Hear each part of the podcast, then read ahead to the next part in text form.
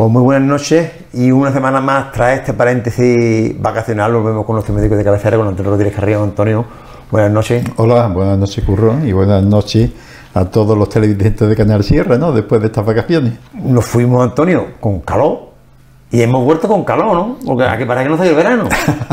no, parece que no. Eh, hubo una lluvia que era que traen esperanza, pero se paró y... Hay, hay que ir a la cosa en esperanza. Esperemos esperanza y soledad.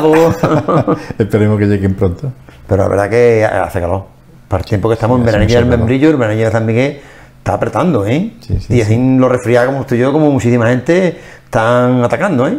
Sí, pero es lo que hay. Es lo que toca, ¿no? Es lo que toca. Eh, bueno, pues nosotros volvemos con nuestro programa. Y si queréis le podemos dar un repaso a las noticias eh, sanitarias que han ocurrido en agosto y septiembre. Nos haga un breve repaso sobre lo más, más interesante. Sí, ha habido varias cosas interesantes y podemos hacerla a nivel local o a nivel general. Hacemos las dos cosas, si quieres. Eh, a nivel general, por ejemplo, está el tema del fentanilo. Eh, hay personas que habrán escuchado esta palabra, le parecerá un poco raro eh, el fentanilo y, y, eso qué es. han salido noticias de que en Estados Unidos, sobre todo, hay como una especie de epidemia, entre comillas, y es de una sustancia que es una droga es un medicamento, realmente se ha utilizado como medicamento más potente que la morfina y que la heroína, pero mucho más potente, de 50 a 100 veces.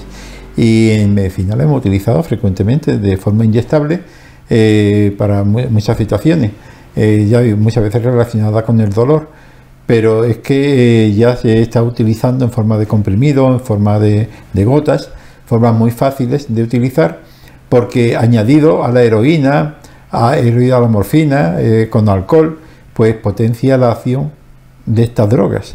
Y entonces muchas personas que, que, la están utilizando muchas veces sin saberlo, porque aquellas personas que trafican con drogas se la añaden, la añaden el fentanilo para aumentar la potencia.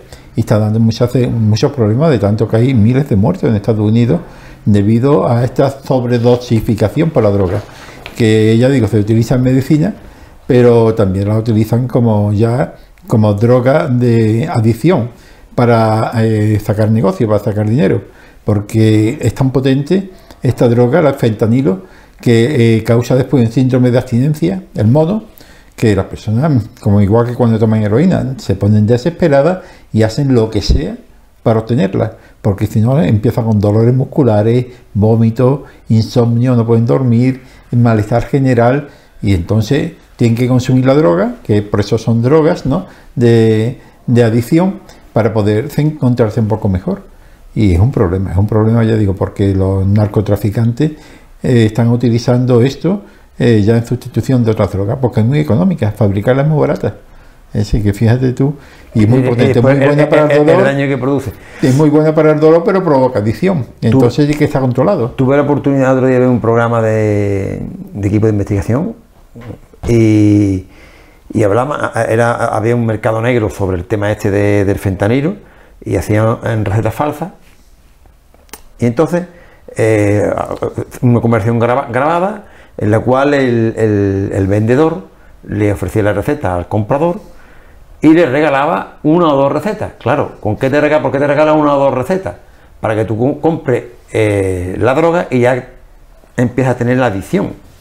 Nadie, nadie regala nada, ya está pillado. Estás pillado. Porque me imagino que será una, una, droga que te enganchará pronto, ¿no? Muchísimo. Es decir, eh, ya digo, la heroína es potentísima, pues está todavía más potente. Y dice, bueno, pero en España eso parece que todavía aquí no suena no, pues mucho. Ya está aquí. Pero, pero ya los estudios han demostrado que primer, la, primer, eh, la, eh, la, primera nación con mayor índice es Estados Unidos. Después están eh, Alemania y, Reino Unido, pero en la cuarta está España ya. Sí que, que, que iba subiendo. Así que hay que tener muy presente porque ya digo, muchas personas que son drogadistas o adictas a ciertos fármacos o a ciertas drogas eh, no saben que están tomando fentanilo, porque es que no se lo dicen, sino que el que se la vende le echa un poquito más para que así tenga, más tenga más adicción y tenga más necesidad de consumirla. Los, los efectos secundarios, ¿qué es lo que produce el fentanilo para tener tanta afectación? Hombre, que la adicción. La, la, bueno, y los efectos, los efectos que produce, lo que, lo que produce en el cuerpo. los que producen en el cuerpo son sensación de felicidad.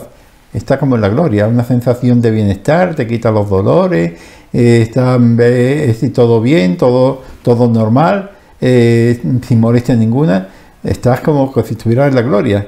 Pero claro, cuando pasa el efecto, aparecen, y sobre todo ya digo, cuando te va entrando el mono, dolores musculares, náuseas, ganas de vomitar, eh, está como atontado, eh, te encuentras con un malestar general y con una necesidad de, coger, como el fumador empedernido que lleva dos días sin fumar, que hace todo por las paredes, y es el tabaco, es la nicotina, que no es una droga como esto, y, se encuentra desesperado, pues, pues, pues imagínate esto, ese problema del tabaco que es menos, menos intenso, pero resiste, pero es el problema de estas drogas tan potentes, que es que eh, hacen lo que sea, hacen lo que sea para poder obtenerlas. Además hay una imagen impactante que se ve la gente en la calle tirada, mm, como dicen, la, droga zombie mm, deambulando por, las calles sin... Sin conocimiento, no saben lo que está, están aturdidos, están mareados, eh, cada vez están más se consumen porque ya les da igual comer, lo que quieren es droga.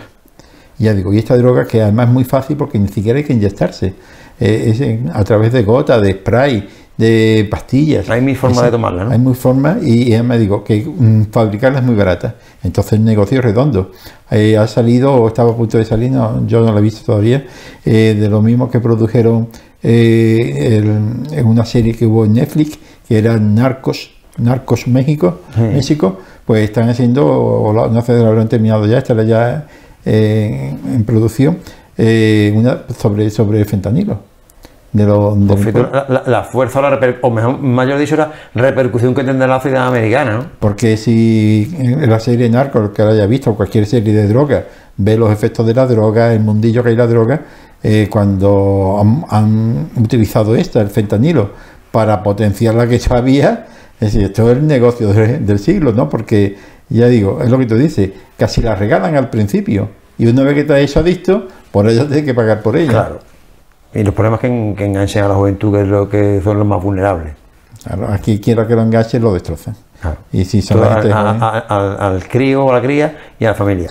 Porque a lo mejor las personas más adultas tienen mayor resistencia porque saben los peligros de la droga, saben las consecuencias y son más reacias, pero eh, la gente joven que todavía no tiene experiencia sobre los posibles daños que puede causar, pues pueden tener una grave repercusión en nuestra juventud. Antonio, eh, otro tema que está de candente actualidad es el tema de, la, falta de pediatra, ¿no? Sí, pediatra y médico de familia en general. No solamente en Andalucía, sino en toda España, porque eh, muchos han ido al extranjero, hay otros que se han jubilado a raíz de la, de la pandemia de COVID, hay muchos médicos que, se jubilaron, estaban a lo mejor en prolongación de, fin, de, su servicio, pero decidieron jubilarse y entonces ahora mismo una carencia grande, sobre todo especialmente en zonas que están clasificadas de difícil cobertura, que suelen ser zonas rurales que están aisladas de grandes ciudades.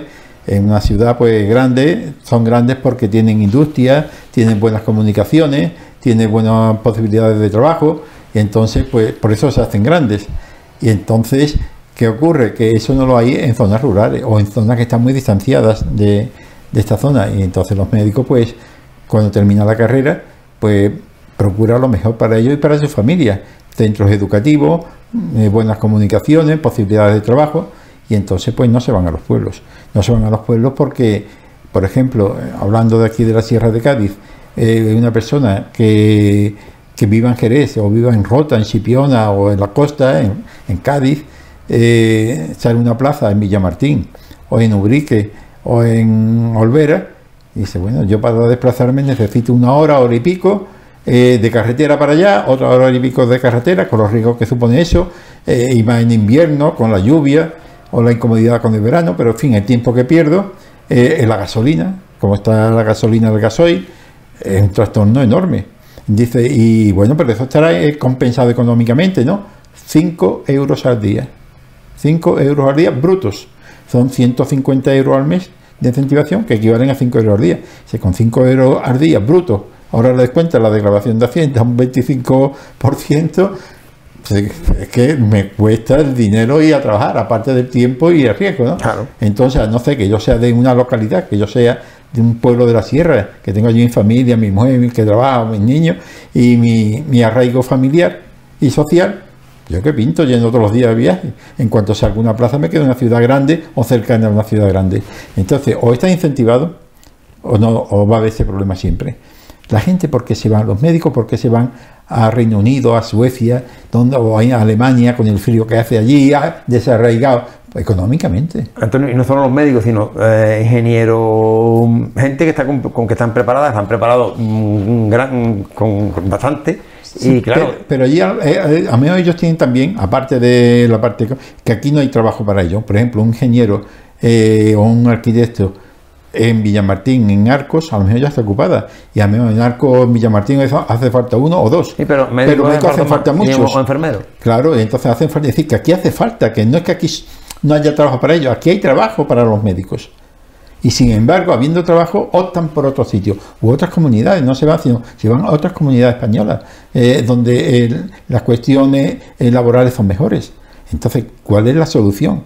La solución es incentivar al menos igual que otras comunidades españolas, o parecido, aunque sea menos, a, a otros países, dice, quizás no llegando, dice, bueno, no le pagamos tanto como en Alemania e Inglaterra, pero se quedan aquí porque cobrando un poquito menos, tiene aquí eh, la cuestión familiar, la cuestión de la amistad, de, de, arraigo social, ¿no? Pero es que ni eso, es que los incentivos que dan, habiendo plaza, habiendo trabajo, prefieren irse a otras comunidades o a otro o a, la ciudad o dentro de la misma Andalucía a ciudades grandes oye usted. Eh, incentive es que no es que no es que desde lógica que tú no, un médico no se quiera ir o un pediatra no se quiera ir a una zona de difícil cobertura. Aquí por ejemplo en Ubrique tenemos a Ubrique un caso especial. Aquí no faltan médicos. ¿cómo que no? si faltan médicos de familia en toda Andalucía en toda España pues y Ubrique no, no faltan, yo no sé en los demás pueblos de la sierra. Aquí el problema es la pediatría, pero que realmente tampoco se piden pediatras mm, con la especialidad MIR, porque todo el mundo sabe que hay pocos para todos los pueblos que lo necesitan y que los pocos que hay se van a los hospitales de ciudades grandes. Aquí se pide un pediatra si lo hubiera, que seguramente sería de por aquí, eh, o un médico de familia, está perfectamente cualificado, los médicos de familia están perfectamente cualificados para atender niños, porque durante su preparación MIR tienen cuatro meses de formación específica en pediatría. Eso no lo tiene un cirujano, ni un oculista, ni, ni un psiquiatra en formación en pediatría durante cuatro meses durante su formación. entonces están perfectamente cualificados para atender pediatría extrahospitalaria, no para irse al hospital. Pero eh, pasa igual que con los médicos de familia, lo que hace falta es incentivarlos. Sí, darle aquella incentivo suficiente acordado por los colegios de médicos, por los sindicatos, para que sea atractiva la plaza. Es así de claro, es que no tiene otra razón de ser. No hay más. Aquí en Urique, durante este verano, aparte de esto, ha habido más follones. Aquí ha habido follones en sentido de las declaraciones de la consejera de salud. Eh, ha habido follones en otras zonas, la zona de Osuna, creo que también en otras localidades. Pero hablando concretamente de Urique, aquí, por ejemplo, ha dicho que aquí no hay pediatra porque hay eh, las dos que anteriormente había, que fueron en mayo, el 15 de mayo cuando presentaron la renuncia de este año 2023, eh, diciendo, según la consejera, de que había mm, mal, es decir, mala relación con los vecinos o algo así. nadie se ha enterado de eso. ¿Qué mala relación? ¿Dónde está? ¿Hay alguna denuncia? ¿Hay alguna queja? Se han ido porque le interesaba irse hay, con mejores condiciones laborales han ido a otra localidad. Así que esa declaración de la consejera la tiene que modificar, porque todos los partidos políticos se la han echado encima, toda la población se la ha echado encima, y usted, que seguramente usted, usted estado leyendo, porque por lo visto estaba leyendo en el Parlamento andaluz esa noticia. A usted lo que le han mandado no se ajusta a la realidad. Eso no se ajusta a la realidad. ¿Quién se la ha mandado? Pero ahí voy yo, Antonio, lo mismo, lo mismo la culpa no de la consejera vamos a ver, la culpa de la consejera al haber leído eso, sin haberlo contrastado. Ahí voy, ahí voy. Que lo que tiene que ver es contrastar la información. Porque es una información muy seria. Usted no puede dañar o estigmatizar a toda una población por un escrito tan grave. En ese escrito tan grave, eso, mm, referente en este caso a Urique, eso eh, está claro que no lo ha redactado el director del centro de salud, que digo yo, de Algeciras, o de Barbate, o de, o de, que digo yo, o de Antequera lo habrá redactado el director del Centro de Salud de la Sierra. Y habrá pasado y lo habrá contactado con el director de distrito.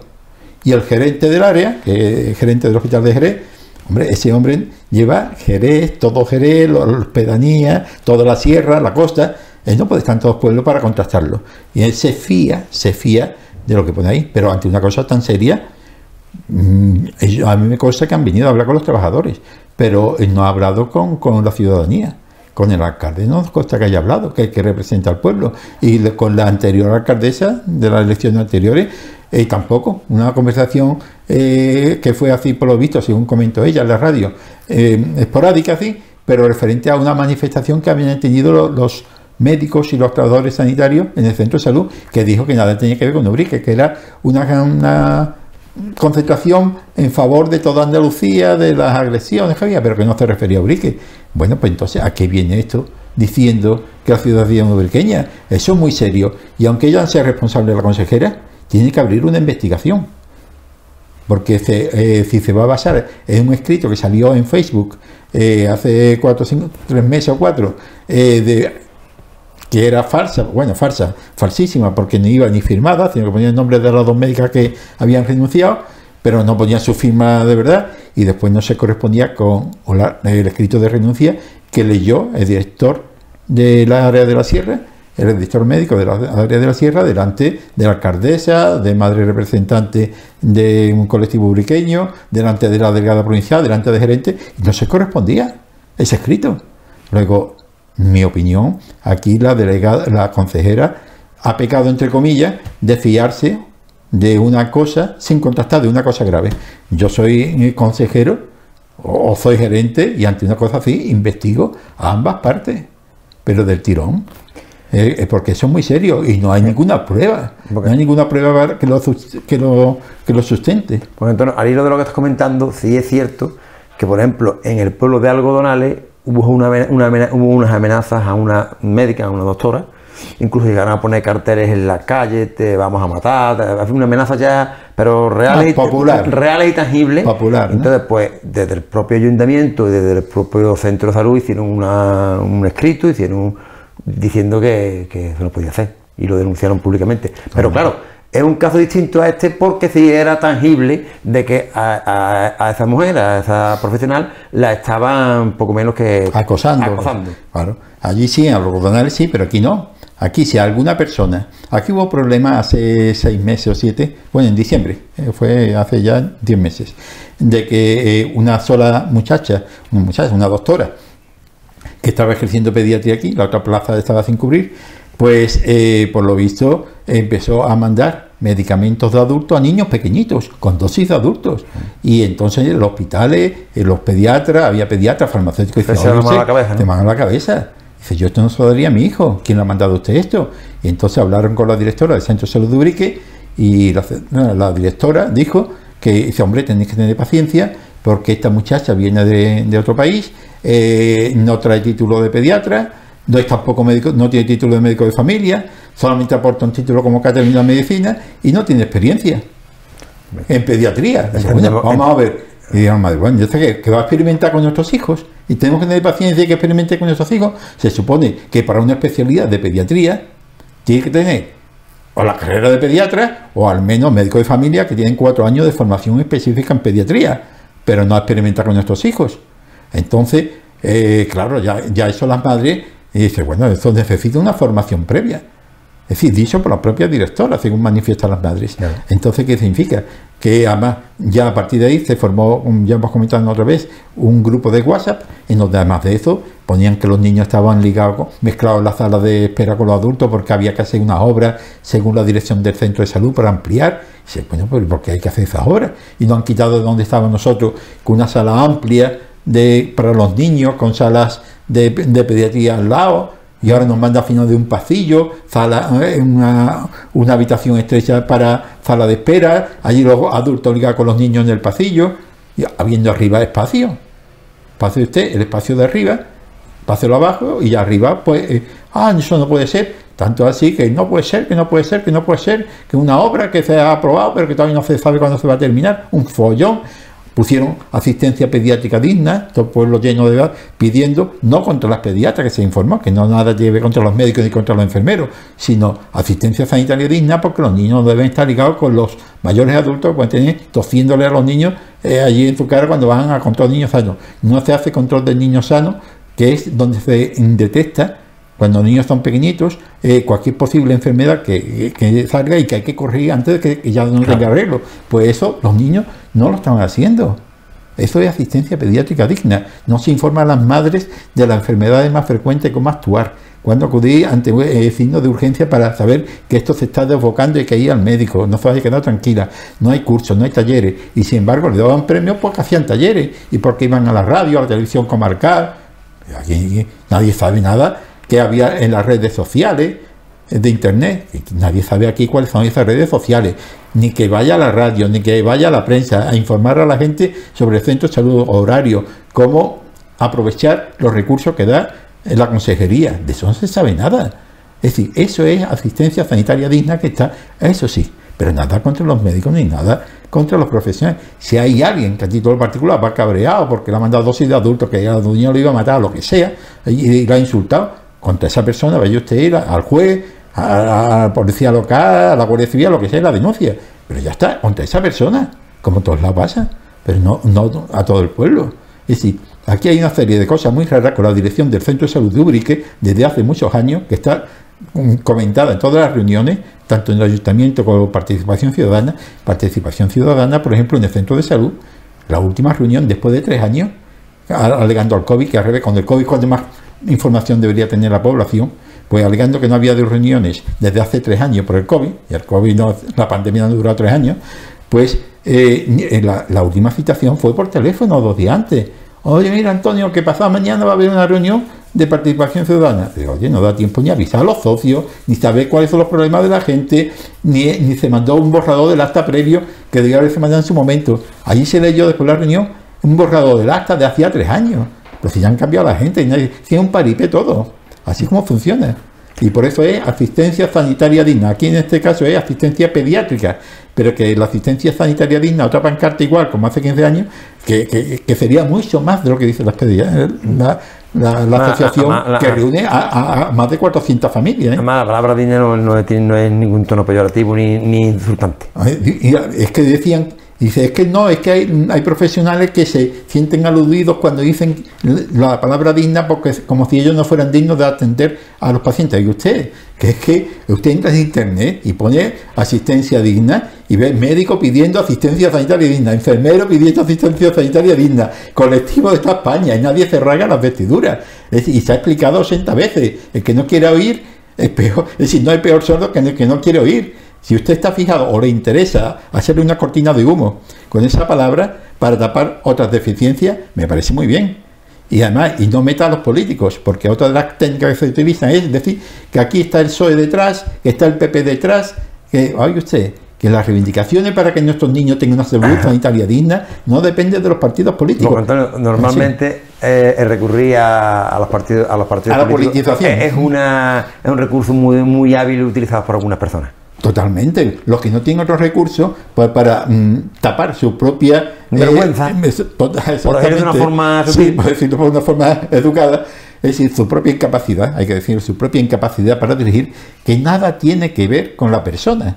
Usted puede ser una excelente persona, que seguro que lo es, pero después no sabe jugar billar, o no sabe jugar padre, o no sabe jugar fútbol, y, o no sabe dirigir un centro de salud que no tiene nada que ver ser buena persona con después saber hacer una función que a mí es muy buena enfermera, o muy buena médica, o muy buena eh, ingeniera, me da igual, pero usted no sabe dirigir un centro de ingeniería o, de, ¿qué digo yo?, de navales o de un centro de salud. Y, y, y, no porque lo diga una persona, yo, tú o el otro, son los hechos, pregúntale a la población y vea y después vea los informes que son auténticos paripés, auténticos paripés. Y lo sufren los niños y, lo y estamos jugando con la salud. Diferente que tú lo sufras, que si el coche ahora va a tener tres días en arreglarme, cuatro días y un trastorno, no, no. Aquí estamos jugando con la salud. Y con la salud muchas cosas después no tienen arreglo. Y esto es muy serio.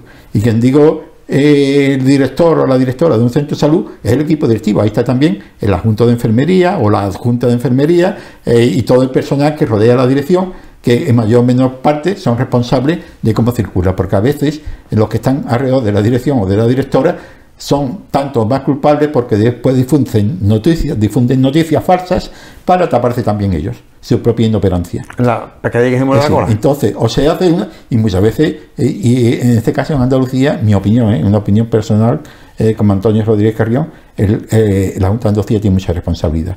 ¿Por qué? Porque han mantenido, después de haber cogido el cargo hace cinco años, han mantenido a personas ineptas, ineptas, en un cargo. Si usted coge la, la responsabilidad de dirigir una consejería de salud, usted es responsable de lo que haga. Y si usted tiene que limpiar, entre comillas, cargos que no están perfectamente cualificados para llevarse, usted es responsable de haberlos cambiado.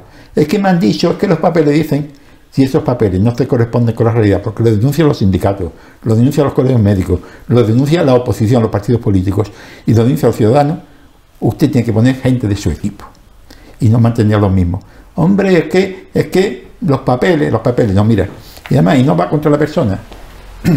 Eh, como iba a tocar este tema eh, de mi biblioteca, recogí este libro eh, que de vez en cuando leo, porque para mí es muy interesante.